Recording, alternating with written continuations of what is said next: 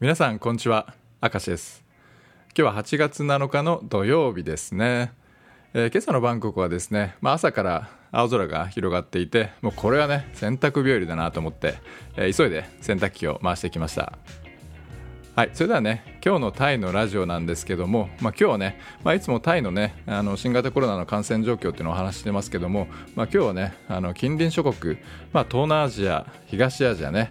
まあ、そういったね、アジアのね、他の国はどうなっているのかというお話をね、えー皆さんと共有していきたいと思います。はい、それではね、まずはタイの状況ですね、まあ、感染者状況の前にですねあのワクチンのお話をしたいと思います。あのこのラジオでもですねあの数日前にねあのバンコクのメドパーク病院というところで、えーファイザーの、ね、予約ができますというお話をしたんですけども、まあ、それでね結構ツイッターでも話題になって、まあ、一斉にね、えー日本人の方もねファイザーを予約したと。いうことがありましたけども、まあ、昨夜とか今朝にかけてですねそのメドバーク病院側から、えーやっぱりねあのファイザーは用意できませんでしたと。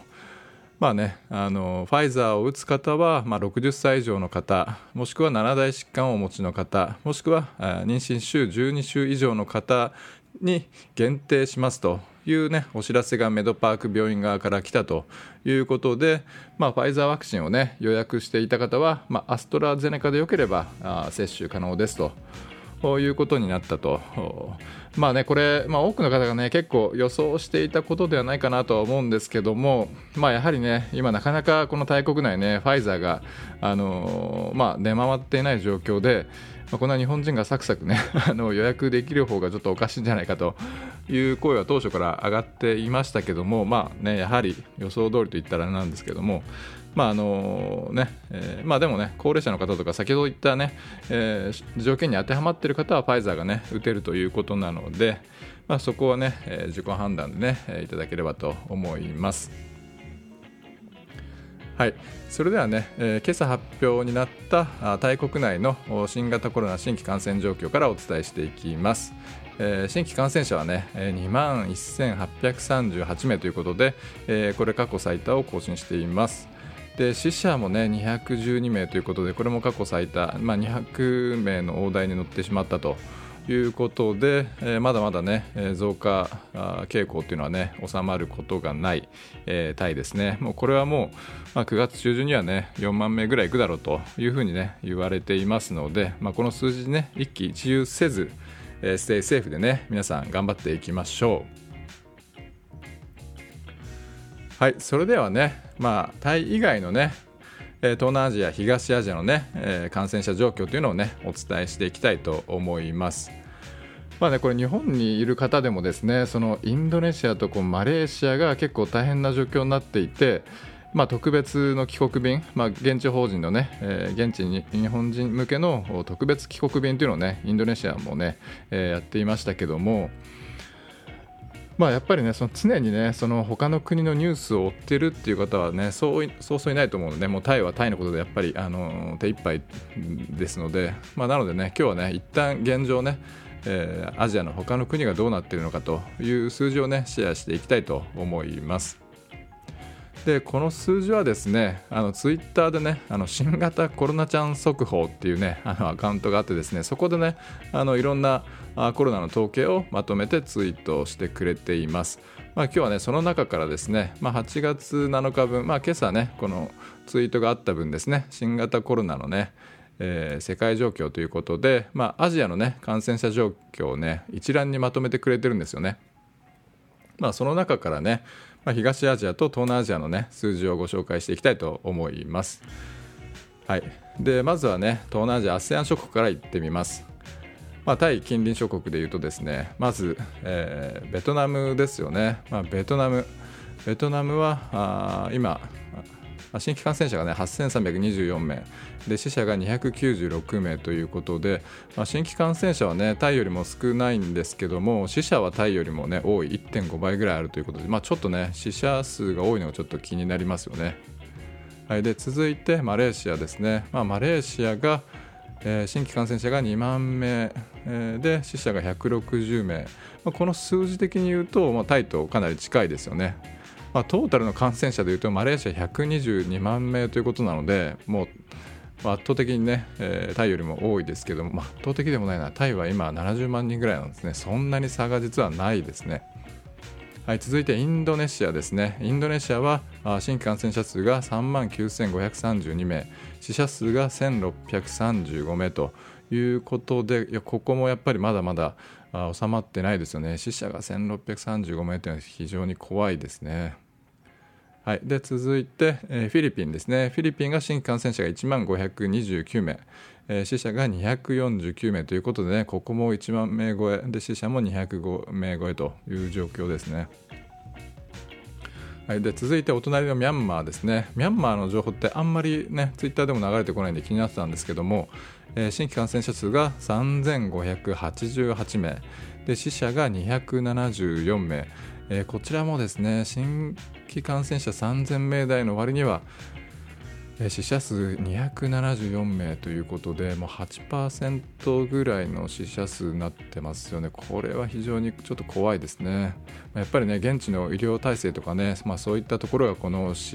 ねえー、こうね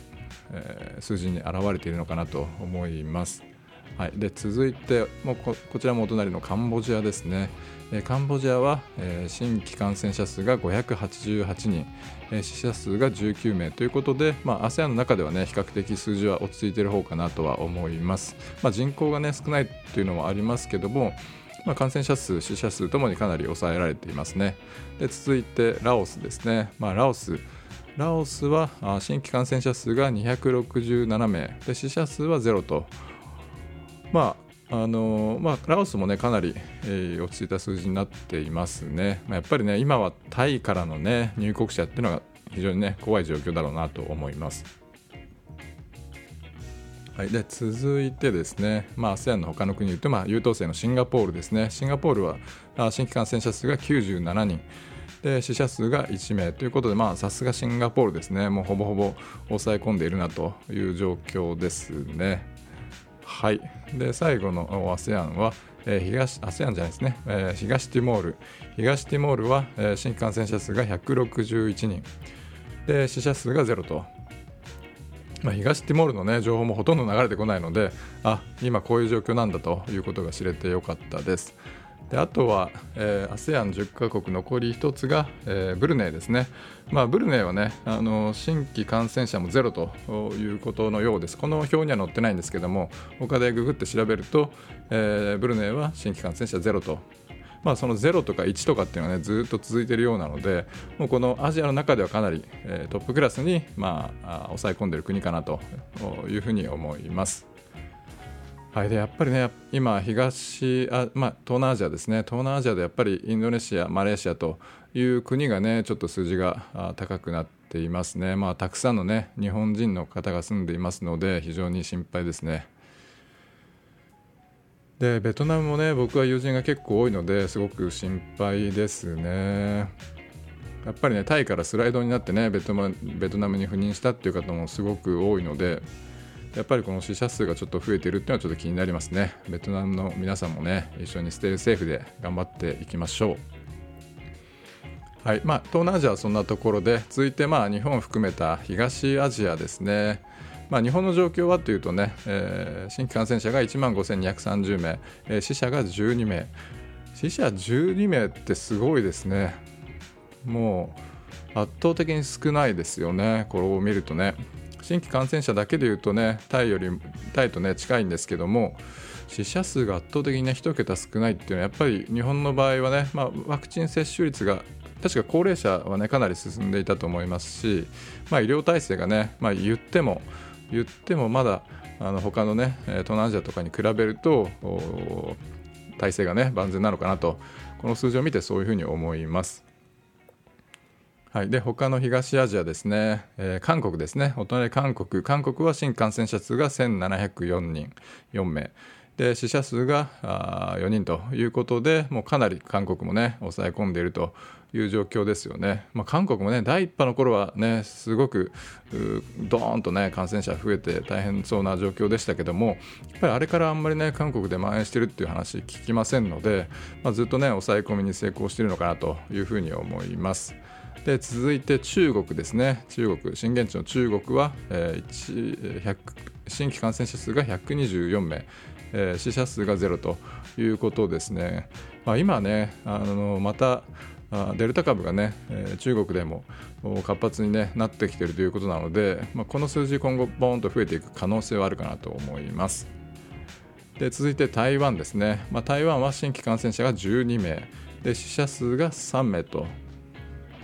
いうことでね台湾もね5月ぐらいはねあのー、またデルタ株ですかね感染者がちょっと増えたっていう一時期ねありましたけどもまあ日本がねアストラゼネカをね寄贈したりとかまあ、徹底的な封じ込め政策をやって、えー、抑え込んだという感じですね。え、僕も彼女が台湾人なんですけども、まあ、その彼女の家族、まあ、みんな台湾に住んでますけども、まあ、家族6人ですかね、まあ、みんなねもうそのアステラゼネカの接種はね、えー、したと。1回目ですかね。1回目の接種は終わってるということなので、まあ、ワクチン接種率もねかなり高いんじゃないかなと思います。はい、で続いて香港ですね。香港は新規感染者が2名。で死者数はゼロと。もう2名ですよ。もうほぼほぼねもうこの香港にいてコロナを気にすることはない生活になってるんじゃないかなというふうに思います。でね、あの一昨日ですかね、一昨日のラジオでもですね、8月9日から香港はね、中リスク国からの、まあ、ワクチンパスポートを持った観光客は隔離なしで受け入れますと、8月9日からワクチンパスポート、まあ、中リスク国なので、まあ、日本は入っているかちょっとわからないですけどもタイはねその中リスク国に今のところ入ってるんですよね。まあ、今後ね外れる可能性は大いにありますけども、まあ、なのでね8月9日以降、まあ、ワクチンパスポートをね持っていたら、まあ、タイから隔離なしで、えー、香港に入国できると。いうことのようですね。まあ、なのでね、香港いいですよね、羨ましいですね。で、さらにね、えー、その東アジア絡みで言うと、えーまあ、シンガポールもね台湾からの旅行者は隔離なしで入国可能になるというニュースがね、えー、昨夜流れていました。なのでまあこの韓国台湾香港シンガポールまあこれね昔アジアのね、えー、4小流って言われた国ですよね、そのね、えー、経済発展がね、えー、すごかった国々ですよね。まあ、このアジアの4勝利の国があ新型コロナの抑え込みも成功しているというようなね状況に見えますよね。まあ、なのでねやっぱりこういう国々からねあの去年もありましたけどそのトラベルバブルですかねそういった国からねその隔離なし入国っていうのがね進んでいくのかなというふうに感じています。はいでまあね、あの東アジア、東南アジアの状況はね、えー、以上です。まあ、最後にね、あのまあ、アジアの大国、インドですよね。もうインドはね、ほんとちょっとこの間まで、もう何十1日にね、何十万人と感染して、街中にね、あのなかなか運べずにね死体が転がってるというような、ね、ニュースもありましたけども、まあ、インド今どうなってるのかということでねちょっと気になって見てみたんですけども、まあ、インドはね、えー新感染者数が3万8700人。で死者数が616人ということで、えー、かなりね数字が落ち着いてきてますよね。それでもね死者600人出てるので当然ね少なくはないんですけども。で、まあ、インドのピークっていうのは5月7日に、41万4188人と、まあ、これがインドのね感染者のピークだったということのようですね。なのでね、あのー、今はね日々4万人前後で推移しているということでもうピーク時の10分の1にまでね激減しているんですよねこの3ヶ月で。でまあその理由っていうのがですね、まあ、今日ねあのロイターのニュースで流れてきたんですけども、まあ、インドの主要8州、まあ、その中でね人口の70%超が、えー、コロナに抗体を持っているというねあのニュースがロイターで流れています。なのでまあその人口13億人のうち、まあ、3分の2の人が、まあ、ウイルスに、ね、感染した可能性があるよというふうにね、えー、書いてありましたね。3分の1なので、あの短期間で爆発的にね広まったということですよね。もう10億人ぐらいがね抗体を持ってるんじゃないかなと、まあ、それがインドということですね。でなんか記事を読むとあのワクチン接種っていうのはねあんまり進んでいなくてですね、まあ、当初この年内に、えーまあ、大人の人口、まあ、9億人ぐらいいるらしいんですよね成人人口が、まあ、そのうちの8割ぐらいにね、えー、ワクチン接種完了というところを目指してインド政府はあワクチン接種を進めていたみたいなんですけども、まあ、現状まだ10%ぐらいにとどまっていると。なのでねそのワクチン接種が進んだからあこの感染者が激減しているというわけではなくて、まあ、あデルタ株の抗体を持っている、まあ、人口が、ね、7割ぐらいに達したということで、えー、この新規感染者もね、えー、10分の1に激減をしているということのようですね。まあ、なのでね、あそこまでひどい状態になっても、まあ、3ヶ月ぐらいすると、まあ、ここまで落ち着くんだぞと、まあ、いうのはね、えー、まあ、タイもね今今はねこれからピークに向かっているところだと思いますけども、まあ、やっぱりね3ヶ月ぐらいすると、まあ、落ち着くということで、まあ、タイもねおそらく9月ぐらいがピークになるんじゃないかなというふうにね専門家が言っていますけども、まあ、なのでそうなるとね冬12月ぐらいですよね11月12月、まあ、ぐらいにはですね、えー、感染もねピークをねからだいぶピークアウトして落ち着いて、えー、かなりね、えー、平穏な日々をねえー、送れるようになるんじゃないかなというふうにね、まあ、期待を込めて言ってますけども、まあ、なのでねもう、まあ、明けない夜はないとやまない雨はないとね いうことでねもう皆さん今本当に辛い状況が続きますけども、まあ、ここなんとかね乗り切って、えー、やっていければなと思います。はい、まあ、それではね、えー、今日は以上で終わりにしたいと思います。まあ、今日もね最後までお聴きいただきまして誠にありがとうございました。また明日お会いしましょう。